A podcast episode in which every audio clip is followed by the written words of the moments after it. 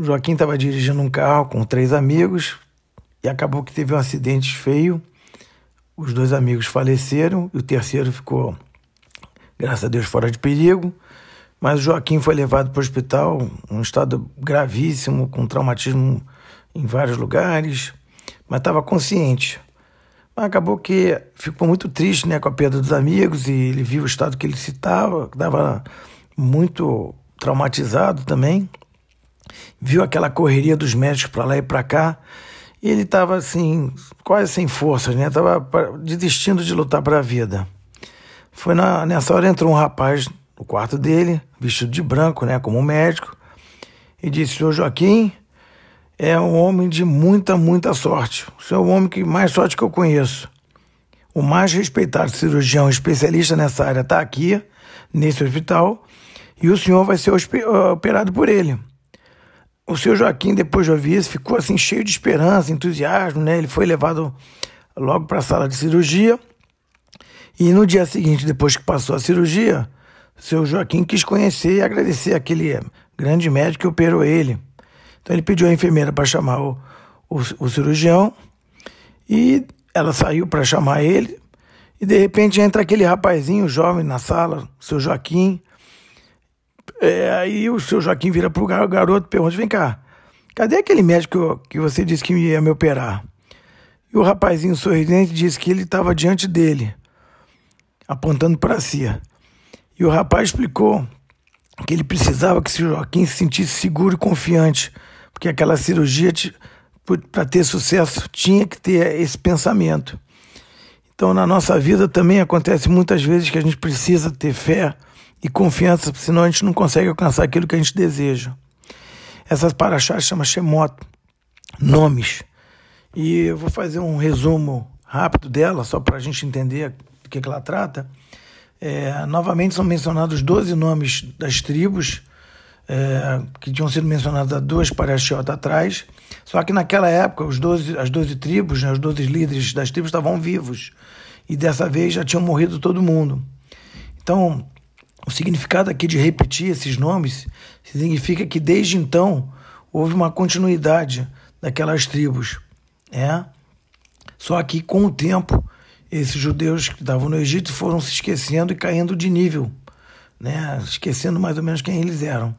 Nessa mesma ocasião surgiu um novo faraó, que também esqueceu o que o Yosef fez pelos egípcios. E como estava tendo um grande crescimento dos judeus, ele começou a achar que ia ser dominado, e aí sim começa aquele processo de escravidão mental e física do povo judeu. Aí ele manda jogar os meninos na, no rio Nilo, é, duas é, parteiras acabam não cumprindo essa, essa ordem do, do, do rei, né, do faraó, que achava que quem nascesse naquele período ia tomar o trono dele, e, e com isso é, Moshe veio a nascer e acaba indo, por coincidência, através da filha do faraó, parar no, no próprio palácio do faraó. Ele mata um, um egípcio ao ver que ele está batendo numa, num, num, judeu, e dizem que até foi com poder cabalístico, o Moshe tinha uma, um nível espiritual muito grande, e acaba fugindo por medo de ser morto pelo faraó também. E na volta, é, ele é chamado pelo por próprio Deus, né, que se comunica com ele através de uma, uma salsa ardente e, manda ele voltar para salvar o povo, que estava sofrendo muito. É, aqui tem umas coisas interessantes, uma coisa que se refere a um número, quando a gente fala número, se refere à quantidade. E quando a gente se fala de sobrenomes, a gente se refere à qualidade. A gente pode dizer que existem bilhões de estrelas na Terra, na, né, no universo. Mas cada uma, quando tem um nome, você identifica ela. Assim como existem pessoas, Shemot, né, com nomes, elas, muitas delas têm nomes iguais. Mas não é por causa disso que elas não têm a sua diferença na sua essência. Tem uma relação entre o nome e a alma da pessoa. Tanto assim que muitas vezes a gente tenta acordar a pessoa pelo nome dela.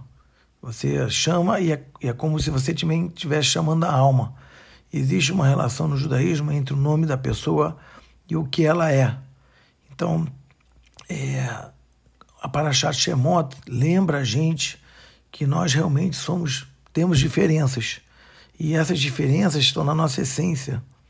É, é, é muito assim é, é, muito, é complicado, né? Às vezes quando a gente fala assim para as pessoas de que há uma relação entre o esquecimento da nossa origem e do que somos e o que acontece com a gente ou o que a, o, o mundo nos faz lembrar. Então, eu acho que a gente, quando a gente vê que a gente tem um tesouro é, e que a gente não pode jogar fora esse tesouro, que são 3.300 anos de história, é, a gente dá valor ao que a gente tem, para sendo o que a gente é, não se esquecer disso, né?